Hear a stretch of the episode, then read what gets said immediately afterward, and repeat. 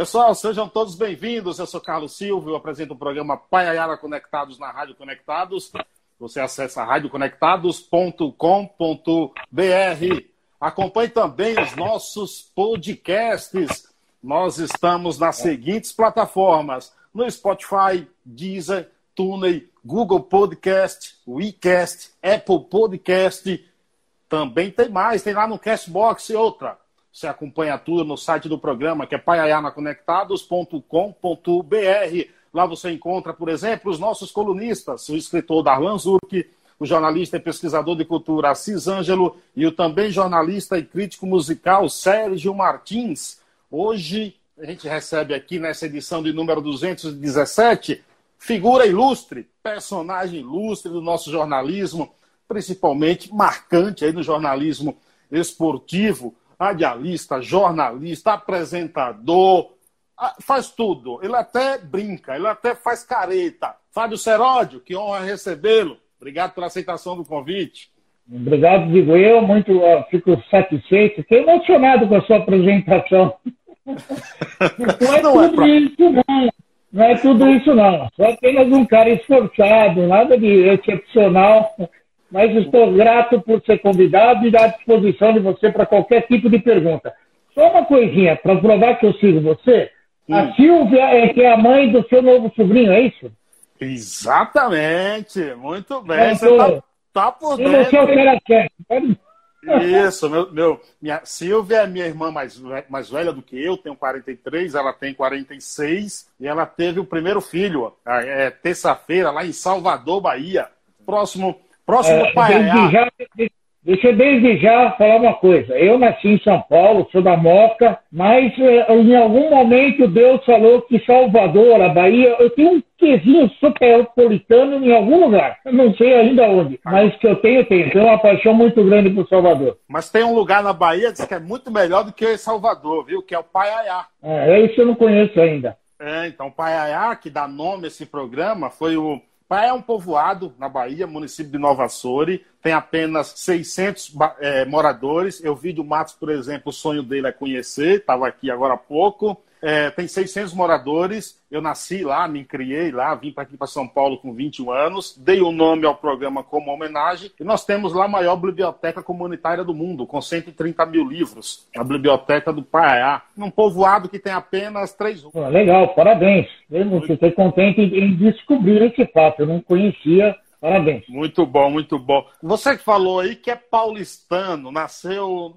na, na, na Moca. Na Moca. É, tu tem descendência italiana? É, na verdade, tenho descendência italiana sim. Meu avô era italiano da Gema, como a gente costuma dizer. Ele veio da Itália para cá com os pais. Isso aconteceu há muito, muito tempo atrás. Mas, assim, no meu caso não é nem árvore genealógica. É um matagal completo, porque tem português, italiano, índio. É uma grande espanhol, é uma bagunça do tamanho do... Mas eu nasci na Moca. A Moca é um bairro aqui de São Paulo extremamente tradicional, que tem origem italiana, e a gente, as pessoas que nascem na Moca costumam se identificar pelo passaporte da Moca. Eu, eu sou um que tem o passaporte da, da, da Moca, que é um bairro aqui de São Paulo de origem italiana. Muito, é uma coisa muito tradicional aqui em São Paulo. Deixa eu te fazer uma provocação, então. Já que você nasceu na Moca, você deve ser palmeirense. De jeito nenhum.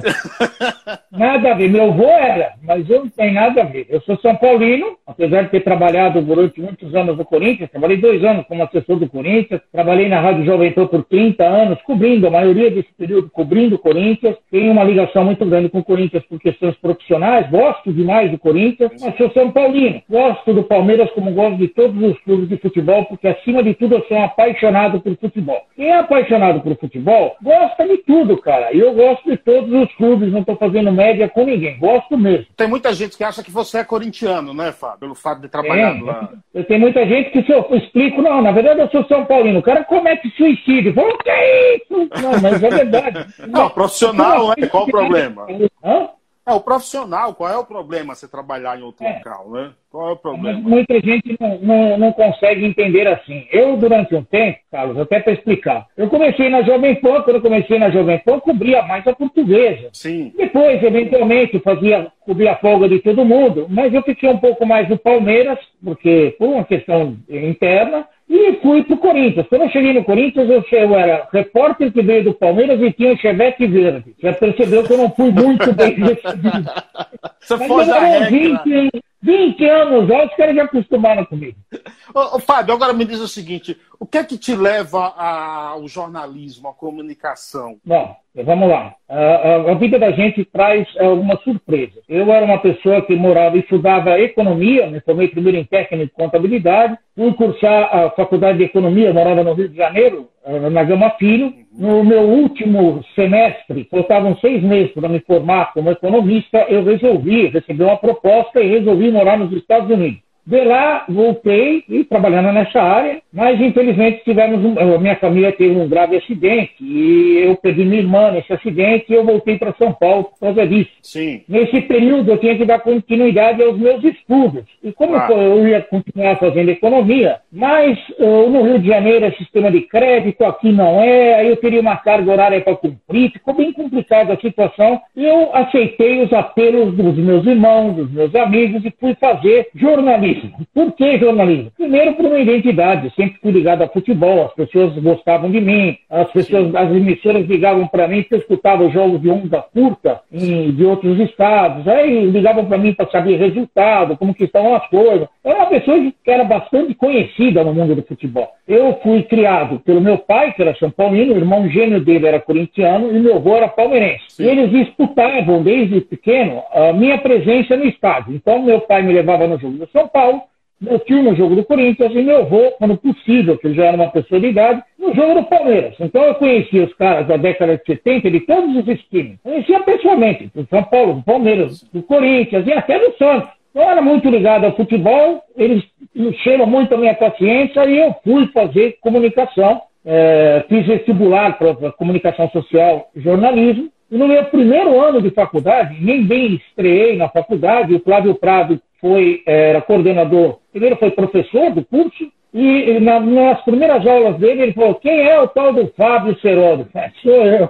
Pô, os caras da rádio querem te contratar, volta lá, os caras.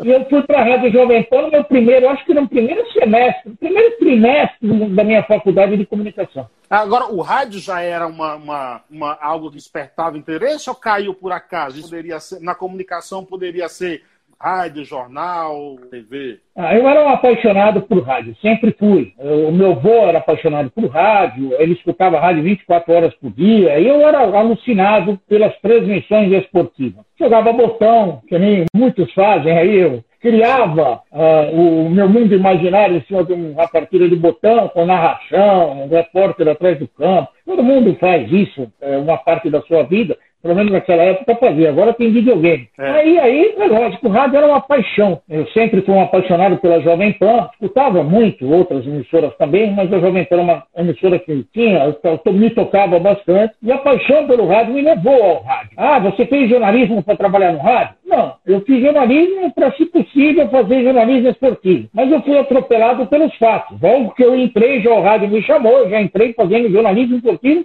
no rádio. Me Trabalhei na televisão, em um monte de lugar. Me diz uma coisa, esse tempo todo que você passou no, na, na Jovem Pan, é, talvez aí, se não a maior, mas uma das maiores emissoras de rádio do, do país, que tipo de, de aprendizado você carrega após sair de lá? Que tipo de gratidão?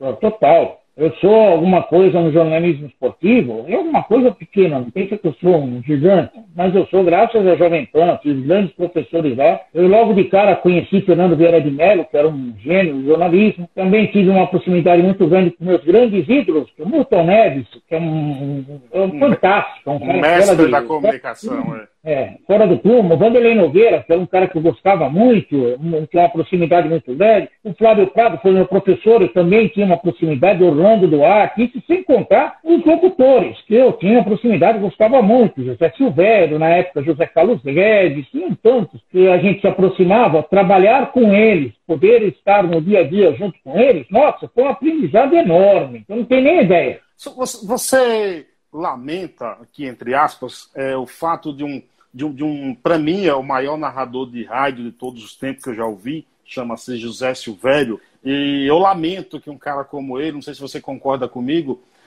está um pouco ter saído da forma que saiu, da Rádio Bandeirantes, assim, a gente não. Como é que você viu aquela situação? Como é que você vê, por exemplo, a situação de grandes referências que muitas das vezes sai assim, a, a, a sem, sem dar tchau, assim, entre aspas? Bom, vamos lá. Só sendo específico com o Silvério. O Silvério é um dos maiores gênios que eu vi dentro do rádio. Você, ele é um cara que conseguiu aliar a emoção à técnica, uma técnica primorosa. Ele consegue fatos assim marcantes ah, ele narra antes da bola entrar. Verdade, isso acontece, principalmente no lance de pênalti. Mas é um cara que é um exemplo, como foi o Osmar Santos, com a sua característica, Fiore Griotti, que é uma outra característica, são pessoas marcantes na história do rádio brasileiro. O Silvério ter saído da Bandeirantes da forma que saiu, me machuca porque eu adoro o Silvério e adoro a Bandeirantes. Acho a Bandeirantes é uma emissora muito legal, muito importante. Mas é uma questão é, muito mais econômica do que qualquer outra coisa. O Silvério, com todo o talento que ele tem, eu deixaria o Silvério até o último minuto da vida dele narrando, mas ele tem mais uma idade avançada, um custo elevado. Fizeram lá, por algum motivo, diminuir custos. E perdeu um pouco de qualidade, na minha opinião, humilde opinião, perdeu qualidade, mas diminuíram custos. Tenho certeza que o Silvério, eh, se pudesse, estaria ainda narrando na Bandeirante, mas é porque é um cara sensacional, é exemplo. Infelizmente, é uma questão econômica, não é uma questão de gosto particular. Eu estou te, te, falando isso até de, lamentando, porque antes do Zé Silvério sair da Bandeirantes, antes até de pandemia, ano, ano atrasado aí, uma pessoa, uma figura importante da Bandeirantes, está na Band, na TV Band até hoje, me falou pessoalmente, e ele falou dessa forma, é, o que estão fazendo com o Zé Silvério na Bandeirante é uma sacanagem, entendeu? Por isso que eu também lamento a forma como ele saiu. É, eu lamento a forma como ele saiu, mas eu não coloco só esse termo sacanagem, porque assim, é, tudo na vida tem dois lados. Não é assim, eu tenho só a minha opinião que vale.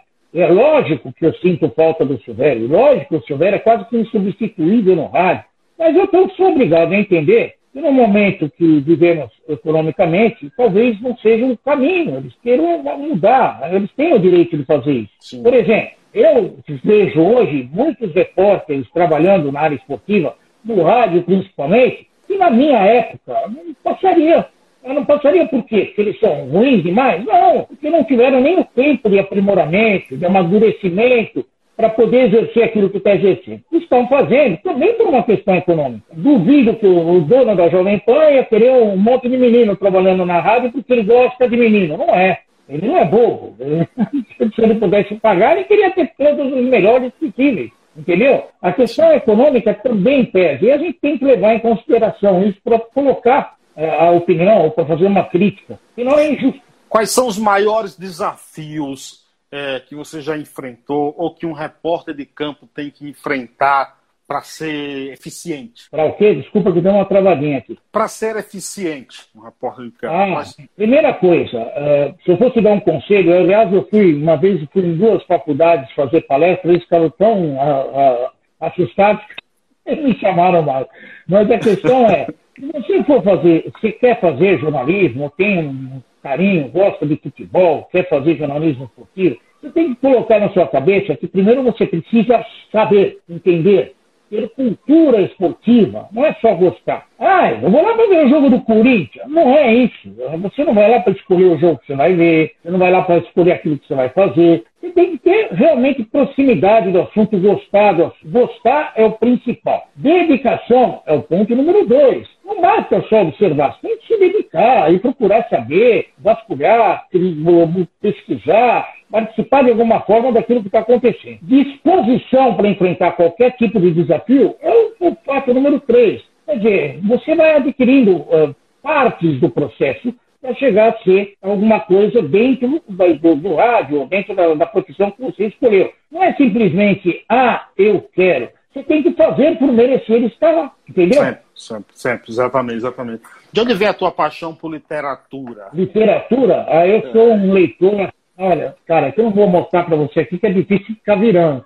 É. Eu, tenho, eu tenho centenas, se não milhares de livros. Adoro ler, adoro, adoro, adoro. Aí você vai falar assim, ah, mas que tipo de literatura você gosta? Olha, eu vou de tudo. Primeiro porque eu, é lendo que eu aprendo. Segundo, Eu não posso limitar a minha cabeça a apenas um assunto. Eu tenho que saber sobre outros temas. Hoje eu estou lendo um livro extremamente polêmico é, que tem a ver com o Vaticano. Eu vou até mostrar o livro, para mostrar. No armário sim, sim. do Vaticano. Você fala de homossexualidade no Vaticano, mas você é homossexual? Eu não. Mas você, nem católico eu sou, mas eu gosto do assunto. Eu quero ah. me inteirar sobre o que está acontecendo. Isso eu vou me inteirar, eu vou adquirir conhecimento lendo, pesquisando. Então é um assunto que me chamou a atenção, estou lendo. É assim que funciona. Eu leio sobre tudo. Leio sobre política, leio sobre psicologia, leio sobre futebol, adoro é, romance, fantasia. Romance policial? Romance policial? Romance também, mas não, não dou como prioridade. Já li vários livros, romances policiais, mas não dou prioridade. Olha, eu não dou prioridade para nada. O que me chama a atenção, eu pego e leio. Em breve teremos um livro do Fábio Seródio? É, eu sou muito cobrado sobre isso, pelas histórias que eu vivi né, dentro do rádio pela minha vida. Muita gente não sabe, são muitos acontecimentos marcantes na minha vida que dariam um livro. Vai acontecer ou não? Não sei. Acho que isso daí é como ter um filho. Muitas vezes você planeja ter um, mas de repente tem sem um planejamento dar certo. Esperar, deixa as coisas acontecerem. É verdade. Deixa eu mandar um, o Carlos Miranda aqui, ó, grande conterrâneo. Deus abençoe seu trabalho sempre. Jurandir da Feira. Jurandir da Feira, que cantor, compositor baiano, tem esse apelido colocado por Luiz Gonzaga, o rei do Baião. É, é, grande fera, Ana Cristina, Carlos está por aqui, Leandro, Adri Santos, Flávio Pacharão está por aqui, Ney Lopes, Maria Luísa, Rodrigo Digão, tá por O Júlio Toboni te pergunta o seguinte, jornalista também, lá de São José dos Campos, ele diz: a pergunta é: por que ele ficou internado no hospital depois do Corinthians ganhar a Libertadores? Teve influência da tensão do jogo? É, é, o cara conhece. Bom, na final da Libertadores, eu fiquei na porta do CT do Corinthians às sete da manhã até. O, aí fui seguindo a delegação até o Pacaembu, pra ter uma ideia. É, é lógico, tem emoção, mas não é emoção do jogo em si. Foi muito difícil. Um dia até porque você ficar, não é ficar dentro do CT do Corinthians, eu fiquei na porta. Muita gente, quando eu fui assessor de imprensa, reclamava, ah, é, você não deixa entrar, mas não é, às vezes não pode entrar, você tem que ficar na porta, aí se chama plantão. Você fica lá, colhendo informação, vendo o que está acontecendo, às vezes descobrindo coisas. Foi um dia muito tenso. E eu fui para o Pacaembu, e eu cheguei junto com a delegação do Corinthians no estacionamento do Pacaembu e ainda tive que me deslocar andando, dando volta no estádio. Existiam tapumes naquela, na, decisão para evitar encontro de torcida. Eu tinha que passar no meio da torcida do Boca para chegar até a cabine de rádio da Jovem Pan. Então foi um dia estafante. Passado isso, eu ainda, além de cobrir o final, ia até o Iangabaú, o ônibus do Corinthians foi até o Iangabaú, eu fiquei muito mal. Ah, mas você ficou mal por quê? Por causa do jogo? Não, me deu um problema de pressão, fiquei nervoso, muita coisa acontecendo, e fui parar no hospital. Foi em função do jogo? Não, foi em função do meu trabalho, cara, que eu trabalhei demais. Deixa, ó, deixa, te chamaram de corintiano nesse dia, viu, viu, Seródio? É, isso me, me alegra, porque eu gosto do Corinthians, tem uma Sim. relação com o Corinthians muito bonita. Eu também sou São Paulino. Eu, tam, eu, também sou São Paulino, viu? É a minha única qualidade. Ó, eu, eu, fiquei muito honrado, quase chorei no dia que me chamaram para fazer o vídeo oficial do Corinthians, que chama Libertados, no final da Libertadores da América. Enfim, o Corinthians foi campeão da Libertadores, porque a, a identificação do torcedor do Corinthians comigo, isso é muito legal. É uma coisa que vale muito mais a pena do que a camisa do clube. Eu sou São Paulino, mas eu trabalhei Corinthians, eu trabalhei com o Corinthians, da melhor e mais transparente forma possível, com carinho, com um verdadeiro amor. Pode ter certeza disso. A, a informação que saiu que você possivelmente seria uh, candidato a algum cargo de direção no Corinthians é, é, procede na época? Nunca ouvi falar nisso, é. Eu não posso, eu não sou nem sócio do Corinthians, não tem nada a ver. É, eu vi um, num blog, mas aí eu falei, deixa eu preciso confrontar com ele a informação, porque você sabe, hoje tem muita coisa, tem gente que gosta de divulgar nome de, de, de da, das pessoas. Essa daí, essa daí, foi uma coisa de muita criatividade. É, vou, te mandar, vou te mandar o link depois, né, pra você dar uma, você dar é, uma olhada. Não precisa, não. Né? Vamos falar, um vamos falar um pouquinho do Campeonato Brasileiro. Daqui a pouco entra em campo São Paulo e Palmeiras. É, o nosso São Paulo, que estava aí sete pontos na liderança, eu já estava até animado, achei que eu ia usar uma camisa do São Paulo que eu tinha aqui e entregou o título. É a maior decepção do, né, dessa reta final do Campeonato Brasileiro?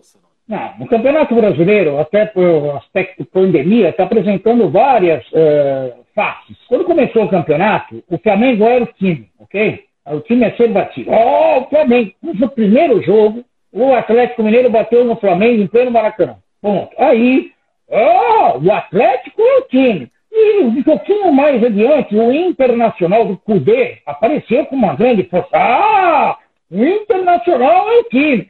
E assim foi sucessivamente até chegar no São Paulo, que deu uma arrancada, depois de vários empates, uma arrancada de vitórias e se colocou à frente de todo mundo. Ah, o São Paulo é o time. Mas tudo isso que eu estou falando, não sei se você percebeu, durou pouco. Não foi uma coisa ah, para você apostar. Não, durou pouco, foi uma fase. Todos os times que eu citei tiveram bons momentos. O São Paulo decepcionou? Na minha opinião, não é questão de decepção, é uma questão de trabalho que não foi bem executado. Começou a ter problemas de relação dentro do elenco, nitidamente isso aconteceu, é impossível esconder isso. A diretoria do São Paulo também demorou para reagir em determinadas situações e o São Paulo teve uma queda de rendimento. Ah, porque foi eliminado pelo Grêmio na Copa do Brasil. O Grêmio também foi eliminado do Campeonato Brasileiro, mas continua vivendo. O Palmeiras foi eliminado de uma forma vexatória no Mundial de Clubes, ficou em quarto lugar e continua vivendo. As coisas acontecem no futebol para serem ultrapassadas, para serem uh, superadas. E nesse caso, o São Paulo não se superou. Estava na cara de perder. Eu até brinquei muito. Eu peguei uma ampulheta, eu tenho ela aqui, durante o programa da gente Futebol em Rede, e ficava com ampulheta. Ó, o tempo está passando. Porque era nítido que a coisa estava desandando. E o São Paulo, infelizmente, para quem é São Paulo, desandou e perdeu a chance. Você, você acha que, que a demissão de, de, de início foi correta? E o que, que você acha da contratação aí do, do, do Hernan Crespo, do argentino Hernan Crespo aí? A solução para o futebol brasileiro será sempre agora um, um técnico estrangeiro? É, eu brinco com o São Paulo, consegui um. Eu fiz no meu blog, lá tem um site, meu site, eu trabalho, uso dois sites, né? O site do Futebol em Rede e o meu pessoal. No meu pessoal até escrevi sobre isso. Puxa, São Paulo conseguiu um estrangeiro para chamar de seu. É a única solução que O Palmeiras teve um, português Abel Freire. O Santos acaba de adquirir mais um argentino, e assim vai. Não é a solução ideal, mas é o modismo que está acontecendo no futebol brasileiro.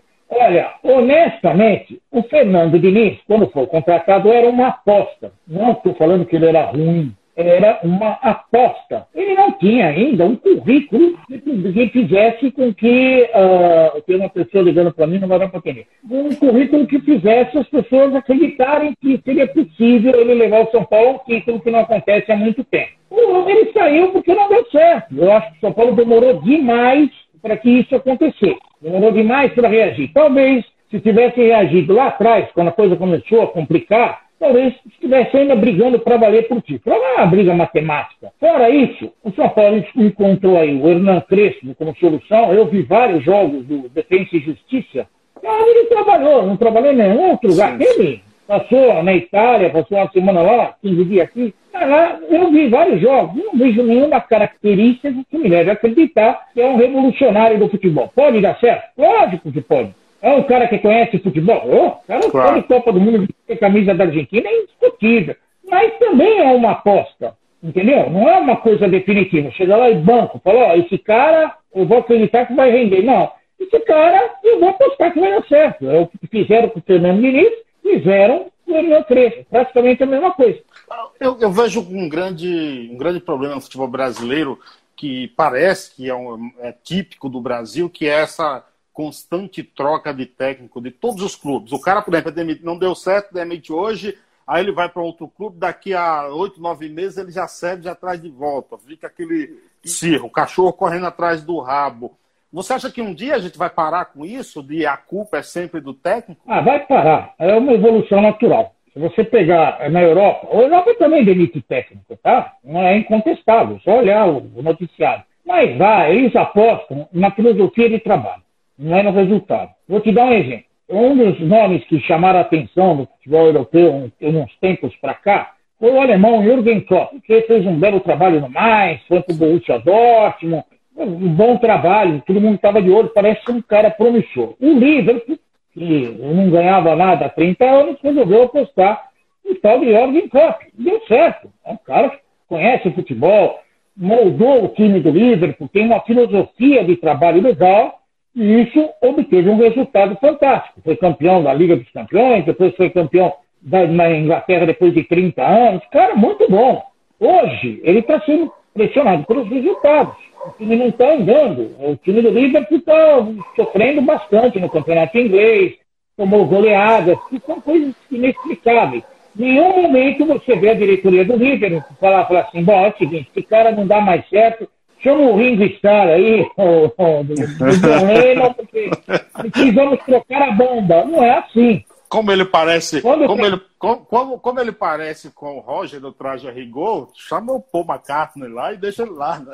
É, mas não é bem assim. Os caras apostaram numa filosofia, num método de trabalho. Quando esse método mostrar que não vai mais, aí eles mudam. Entendeu? O Alex Ferguson ficou anos e anos no Manchester. Tem sete anos. Sete, sete anos sem ganhar nada. O Wenger lá no Arsenal, também sem ganhar nada. Ele ganhou, sim, mas depois com um tempão sem ganhar nada. Aposta em metodologia de trabalho, não aposta no nome, não é obrigação conseguir o resultado para ontem. Não sei se você conseguiu entender o meu raciocínio. Aqui ainda é o resultado para ontem. O portuguesinho Abel Freire, que chegou aqui, não tem currículo nem para nada, foi campeão da Libertadores, virou um anjo, ok? Se fosse no BBB, é jamais seria voltado. Ele é bom de entrevista, viu, Seródio? É, é, ele é bom de entrevista. Só que no BBB ele não seria votado para ser posto no, no Janeirão, não quer não. Em paredão, mas é um cara que deu uma sorte, cara. Deu uma sorte. Você não pode comparar o Abel Freire com outros nomes de peso, com experiência que tem dentro do futebol. Um cara que deu e Rogério Senna. E Rogério Senna. valoriza muita sorte. E Rogério, Rogério Senna. É a vez dele agora? É, eu gosto muito do Rogério Senna, conheço bastante ele, conheço o que ele pensa. A gente tem uma esperança muito grande que dê certo. E no futebol cearense, com todas as dificuldades que o futebol cearense tem, ele conseguiu executar um bom trabalho. Bom, ele foi para o Cruzeiro, é uma primeira, um primeiro enfrentamento que ele teve para valer mesmo na carreira, ele pegou um time destroçado. Tanto é que você viu a consequência do que está acontecendo no Cruzeiro. Deu errado. Ele voltou para o Fortaleza. Agora ele deu um outro passo ousado, que é comandar o Flamengo, que é um time de massa e tudo mais. Não vejo ele muito diferente, por exemplo, do Domenech Torran, que veio aí. Até os números do Rogério Ceni são um pouco melhores, ah, mas ele vai ser o grande nome? Não sabemos, mas que ele tem um, um método de trabalho e até merece conquistar alguma coisa, não merece, cara. Vamos dar tempo para ele mostrar o trabalho dele. Claro. É, é já que a gente está no, no, no, futebol carioca aí, essa situação de Botafogo rebaixado, Vasco fortíssimo candidato ali, eu acho que a última vaga deve ficar entre o Vasco e o, e o Bahia aí, tô, não torço para que meu Bahia caia. É, é, o, o, futebol carioca vive em, em, em, eterno declínio aí. Esse é problema de cartolagem, de dirigentes, péssimas administrações? O futebol carioca é administrado de uma forma diferente do futebol de São Paulo, por exemplo. É... Lá, o investimento quase que total foi para um clube só, o Flamengo. O Flamengo sempre capitalizou quase tudo em termos de investimento no futebol carioca. O futebol carioca tinha lá um poder de fogo muito grande quando o senhor Eurico Miranda ainda era vivo, porque ele brigava pelo Vasco da Gama e muitas vezes ele colocava o Vasco da Gama como enfrentamento direto com o poder de fogo do Flamengo. O Fluminense, durante uma época, também foi assim. O que faz hoje, acontece no Flamengo hoje, acontecia no Fluminense do Horta, quando todos os investimentos estavam voltados para aquele time do Fluminense. Hoje, os investimentos estão voltados para o Flamengo. E esse essa desequilíbrio de investimento acaba proporcionando isso. Ou você encontra um time lá no topo e os outros lá embaixo, ou está todo mundo lá embaixo de falta de investimento. Isso que aconteceu várias vezes no Campeonato Brasileiro. O momento do Flamengo é muito bom. Quer ver, o Flamengo fez um investimento, deu quanto o Flamengo gastou para montar esse time? Uma fortuna. E depois está devendo até as calças. Foi lá um presidente que regularizou mais ou menos a situação financeira eles puderam investir.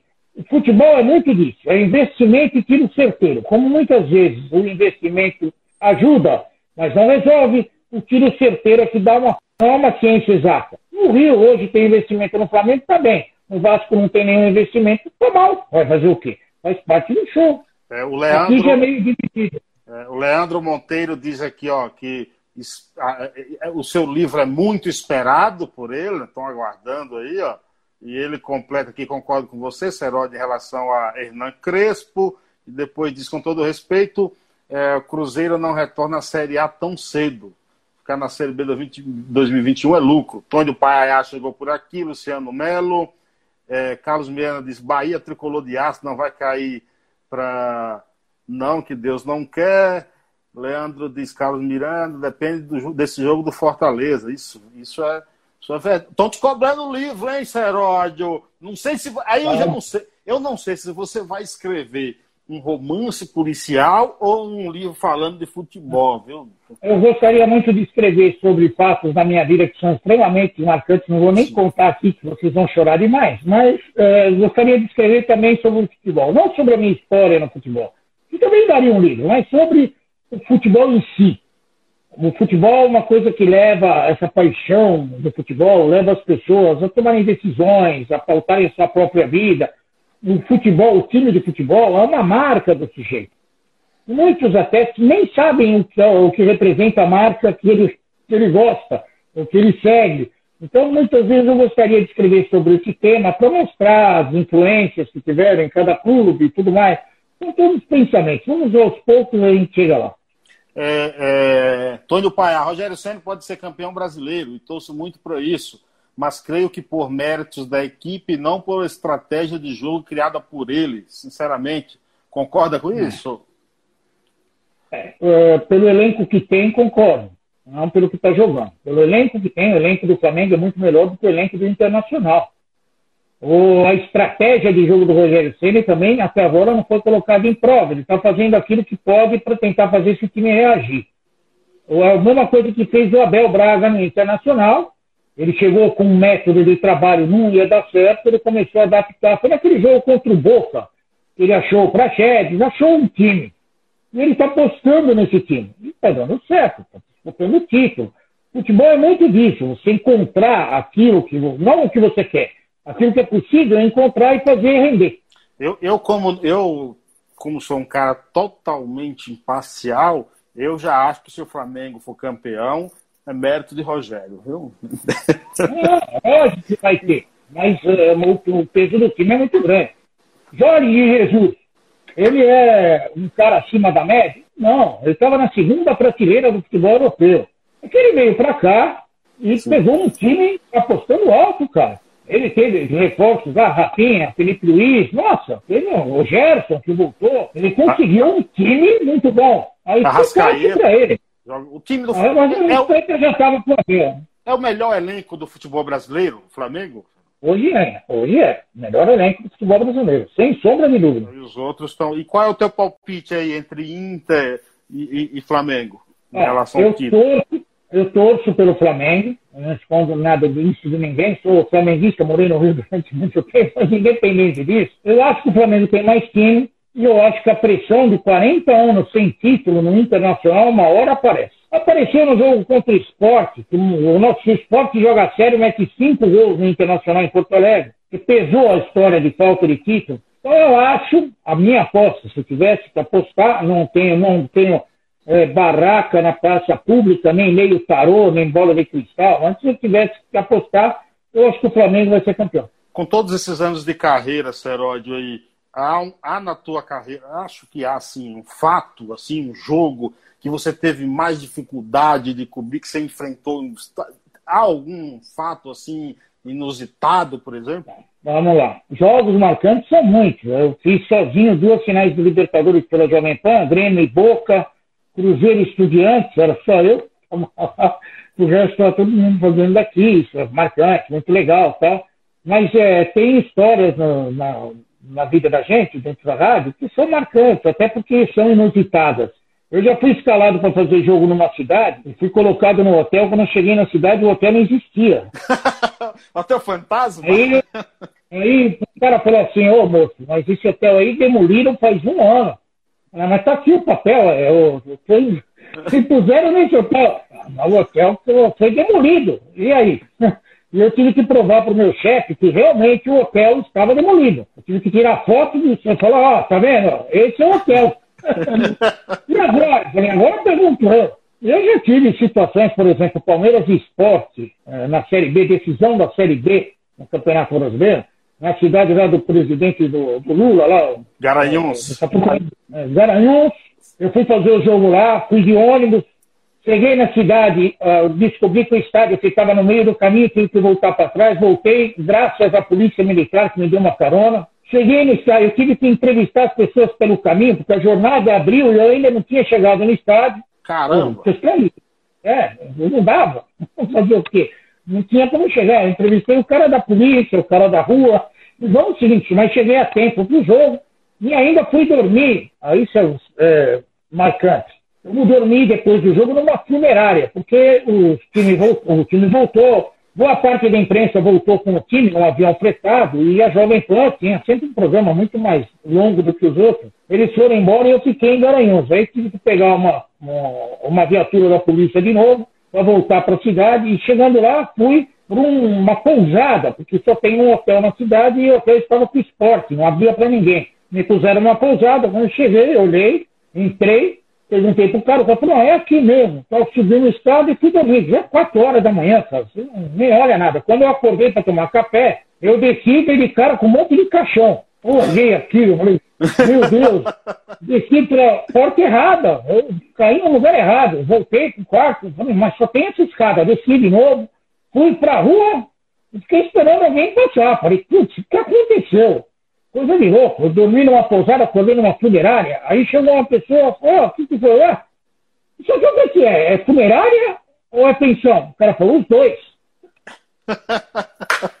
é a vida de eu dormi, na funerária. eu dormi na funerária, vou fazer o quê? É, é isso é marcante. Vida, vida de repórter. Isso faz... Hoje, contando, é legal isso, né, né Seródio? É, mas na hora de um desespero, eu falei, caramba, estou no lugar errado. A 3 mil quilômetros de casa. Ainda bem que não tinha nenhum defunto lá, porque também em Garanhuns, cara, eu acho que mora uma pessoa a cada seis meses. Né? a funerária estava vazia. Né? Tudo bem. É sensacional, sensacional. É, daqui a pouco tem o jogo Palmeiras e Sampa, em São Paulo. É, antes de, de, Até gostaria de ouvir a tua opinião sobre esse jogo, mas você falou no início aí sobre a, a, o a trágica participação do Palmeiras no Mundial. É, você esperava uma classificação para a final ou tua decepção é pelo fato de ter ficado em quarto lugar? Vamos lá. Primeiro que o Palmeiras, eu já disse isso várias vezes, na minha opinião, fez um grande jogo contra o River Plate em Buenos Aires, mérito, palmas para o Palmeiras, foi a melhor exibição do Palmeiras. A final da Libertadores não foi uma grande exibição, foi um lance de sorte, poderia ter acontecido para o Santos. Foi uma sorte que decidiu o título. Méritos o Palmeiras teve no título? Lógico que teve. Foi uma campanha muito boa, perdeu só um jogo e parabéns, foi campeão. Não foi uma, uma emocionante, não foi, não, não teve adversários de primeira linha. Teve o River e o Santos, mais nada. O resto foi passando de fase e há méritos em passar. Bom, só que o Palmeiras chegou no campeonato mundial no Catar representando o futebol sul-americano.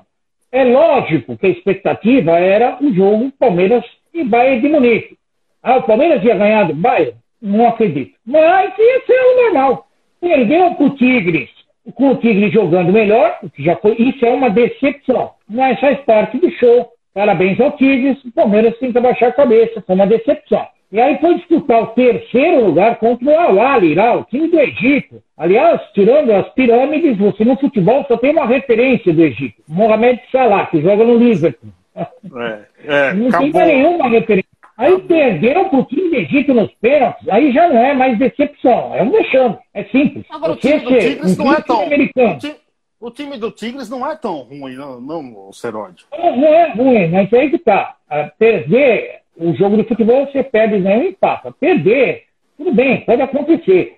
Mas ficar em quarto lugar tendo um time do Egito em terceiro, é um vexame, cara. É, Com todo tem... respeito, é um vexame. É como você pegar o time do Flamengo disputando o campeonato do Amazonas e ficar atrás do FASC e do Nacional. Aí não tem jeito, tem alguma coisa errada. Mas eu, eu até comentei que nesse jogo no Mundial do Palmeiras, eu não estava torcendo contra o Palmeiras, eu estava torcendo pela manutenção da piada o Palmeiras não tem Mundial, entendeu? É. o palmeirense, o Palmeiras é um clube muito grande, cara. É, cara linda. Só que as pessoas, o futebol é um, meio malvado. Enquanto o Corinthians não ganhava uma Libertadores da América, todo mundo pegava no pé do Corinthians.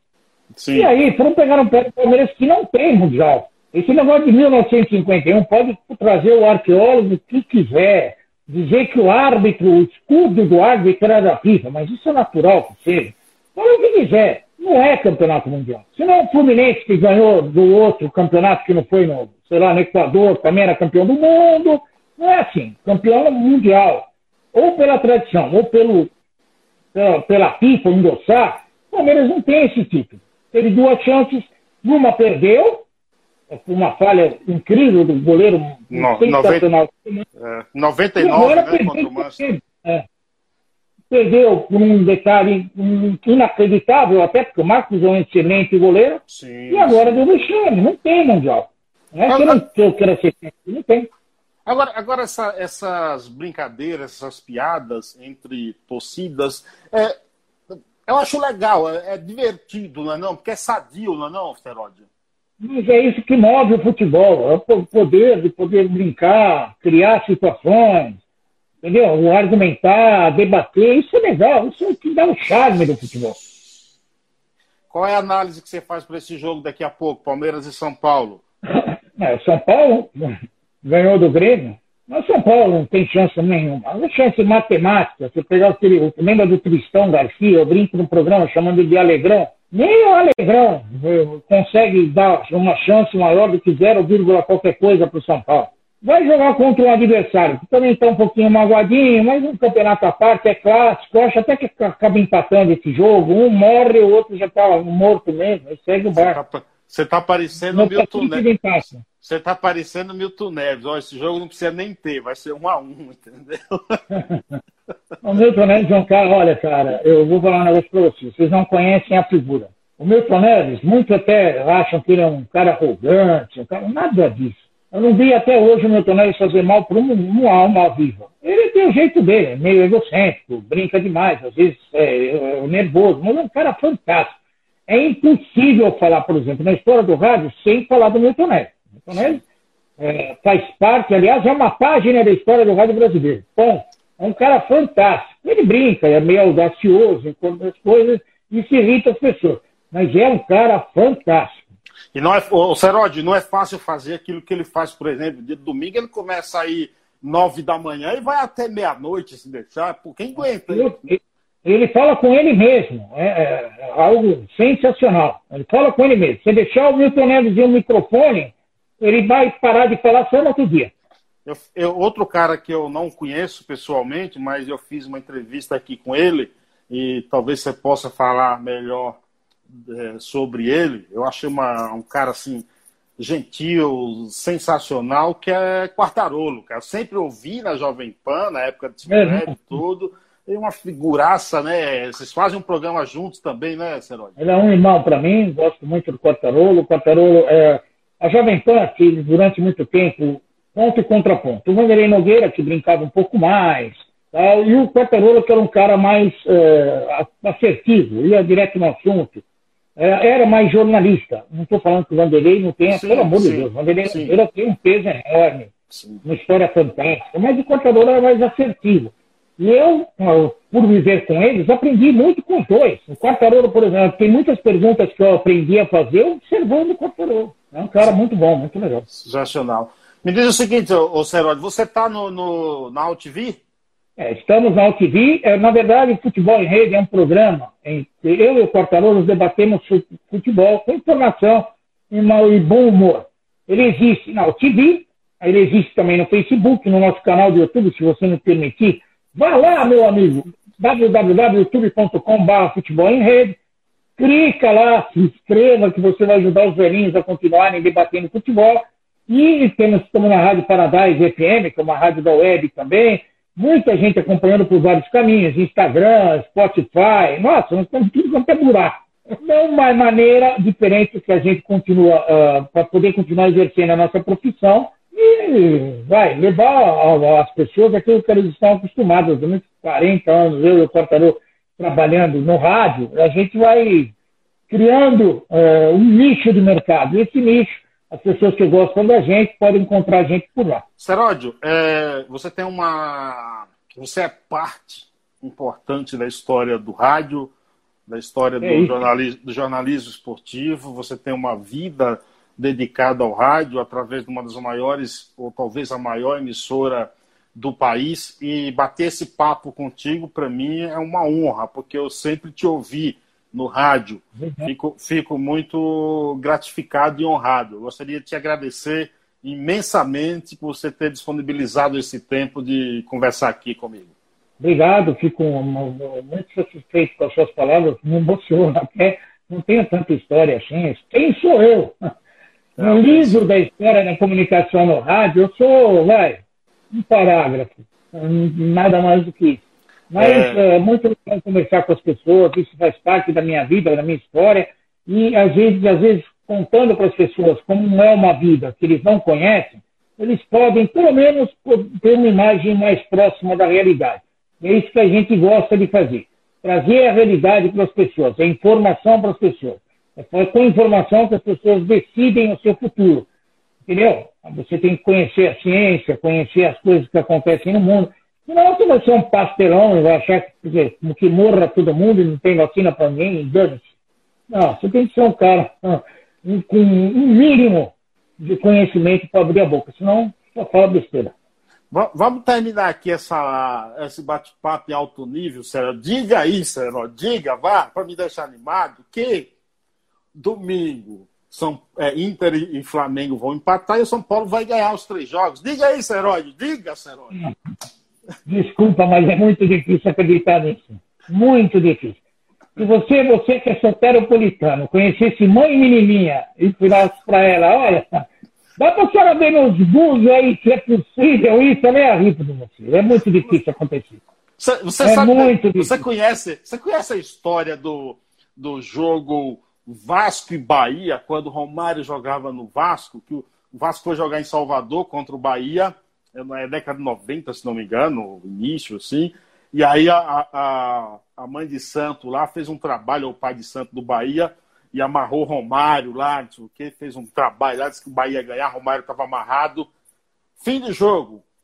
Vasco 3, é, é, Bahia 0, 3 gols de Romário. Aí no outro dia o Jornal à Tarde de Salvador estampou a manchete.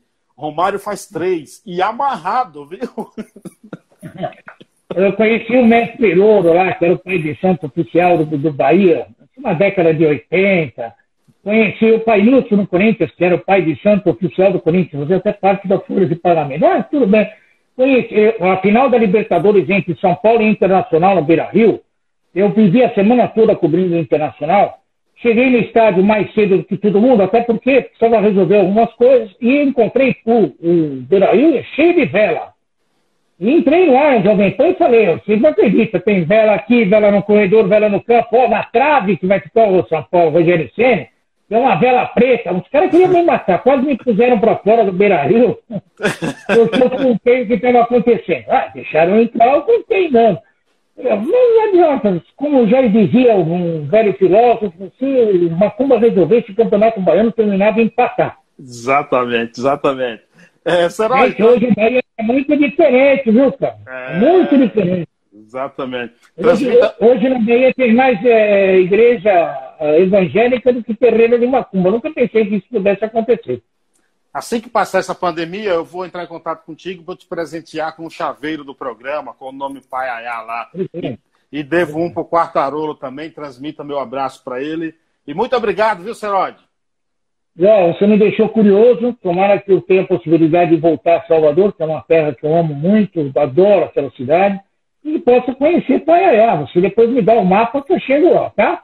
É fácil, 225 quilômetros de Salvador, não tem como não achar, não, entendeu? É, e tem roda eu vou, não tem problema nenhum. Eu faço questão, eu vou para lá todos os anos, estive lá agora em janeiro, final do ano, é, vou para lá de novo no próximo fim de ano, está convidado para ir. Se eu estiver lá, melhor ainda. Não vai ficar lá em casa, não tem despesa nenhuma, vai. Sinta-se em casa, viu, Seródio? É, se não tiver hotel, vou na funerária, pode ficar sossegado, não. Rapaz, no Paia, ó, pra sua sorte, no Paia não tem hotel e nem a funerária, entendeu? É, então eu no lugar da praça. Obrigado, viu, Seródio? Um grande abraço. Um beijo para vocês, muito obrigado pelo carinho, muito obrigado pela participação no programa. Eu desejo muita sorte para você, principalmente, porque esse programa faça sucesso, as pessoas continuem assistindo e participando. Um beijão para vocês, obrigado, viu? Valeu, gente. Vai São Paulo, Seródio! É, pega a vida. Um abraço, tchau, tchau. Valeu, gente. Muito obrigado. Até a próxima. Mais podcasts como este você encontra no site da Rádio Conectados, radioconectados.com.br ou no seu aplicativo de podcast favorito.